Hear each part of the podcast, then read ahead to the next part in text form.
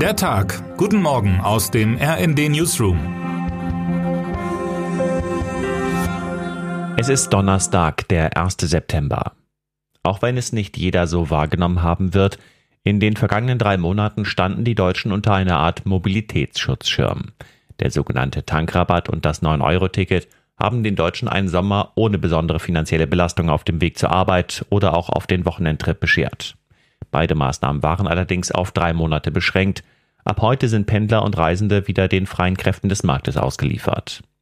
Während der Tankrabatt es nie in die Herzen der Menschen geschafft hat, löst das deutschlandweite Nahverkehrsticket auf den letzten Metern geradezu religiöse Gefühle aus. In einem Sonderzug brachten Greenpeace und Compact schon am Montag mehr als 450.000 gesammelte Unterschriften für ein dauerhaftes Klimaticket ins Bundesfinanzministerium von Christian Lindner.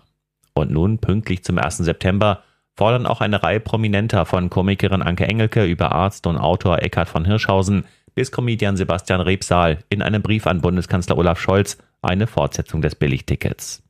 Nutzen Sie die Chance, geben Sie sich einen Ruck und Deutschland das 9-Euro-Ticket, schreiben die Promis einem Bericht des Spiegel zufolge. Anstelle eines Dusch- oder Essverbots habe man der Bevölkerung Mobilität gegeben.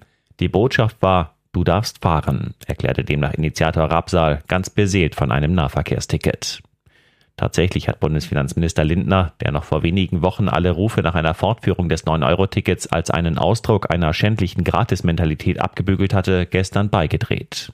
Volker Wissing hat mich überzeugt, er kann mit einem Bruchteil der Finanzmittel des 9-Euro-Tickets ein bundesweit nutzbares, digital buchbares Ticket realisieren, schrieb Lindner gönnerhaft auf Twitter zu einem Foto, das ihn mit dem Bundesverkehrsminister zeigt. Preis, Finanzierung, Zeitrahmen und viele noch weitere wichtige Details eines möglichen 9-Euro-Ticket-Nachfolgers sind jedoch weiter unklar. Wissing möchte auf jeden Fall, dass sich die Länder an der Finanzierung beteiligen. Beim Sprit steht fest, dass es nun teurer wird. Und auch ein Anschlussrabatt ist nicht in Sicht. Der Bundesverband freier Tankstellen erwartet deutlich höhere Preise schon heute Morgen an den Tankstellen.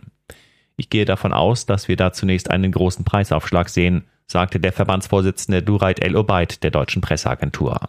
Im Tagesverlauf und in den kommenden Tagen wird das dann aber sicher wieder etwas abschmelzen, wenn Wettbewerbseffekte einsetzen.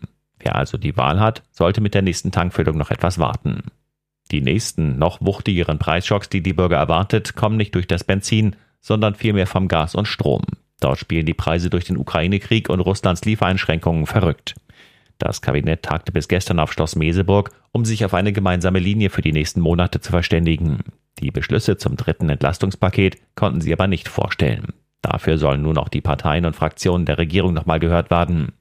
Am nächsten Dienstag beginnen die Beratungen im Parlament über den Haushalt 2023. Bis dahin soll es Klarheit geben. Zumindest was die Verstimmung um die Eigentümlichkeiten der von Wirtschaftsminister Habeck erdachten Gasumlage der vergangenen Tage angeht, scheinen sich die Koalitionäre eine neue Harmonie vorgenommen zu haben. Habeck wurde vor wenigen Tagen noch von dem SPD-Fraktionsvize Wiese folgende Kurzcharakteranalyse vorgehalten.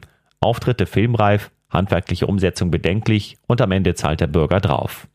Daraufhin schlugen die Grünen ranggleich mit Fraktionsvize Konstantin von Notz zurück. Der Kanzler habe Erinnerungslücken im Cum-Ex-Steuerskandal und zeige eine schlechte Performance. Gestern nun kam Wirtschaftsminister Habeck aus dem Schwärmen für den Kanzler kaum wieder heraus. Er betonte in Meseberg, wie gut es ist, dass Olaf Scholz diese Regierung führt. Der Vizekanzler ergänzte, mit seiner Erfahrung, mit seiner Umsicht, mit seiner Ruhe führt er dieses Land sicher durch und ich bin froh, dass es genau so ist. Termine des Tages. Anti-Kriegstag. Berlin geht heute auf die Straße. Für den Frieden gegen einen neuen Rüstungswettlauf. Waffen müssen endlich schweigen, lautet das Motto der Veranstaltung, die unter anderem vom DGB und Verdi veranstaltet werden. Entlastungen. Die Debatte darum, wie Bürgerinnen und Bürger entlastet werden können, geht weiter. Heute treffen sich dafür unter anderem die Bundestagsfraktionen von SPD, Grünen und Linken. Wer heute wichtig wird. Die deutsche Basketballnationalmannschaft startet heute um 20.30 Uhr in die Europameisterschaft gegen Frankreich. Für die Basketballer ist es eine Heim-EM. Die Hinspiele ihrer Gruppe finden in Köln statt. Weitere Spielorte sind Tiflis, Mailand und Prag. Die Finalrunde wird dann in Berlin ausgetragen. Und damit wünschen wir Ihnen einen guten Start in den Tag. Text Dirk Schmaler, Am Mikrofon Alena Tribold und Sönke Röhling. Mit rnd.de, der Webseite des Redaktionsnetzwerks Deutschland, halten wir Sie durchgehend auf dem neuesten Stand. Alle Artikel aus diesem Newsletter finden Sie immer auf rnd.de slash der Tag.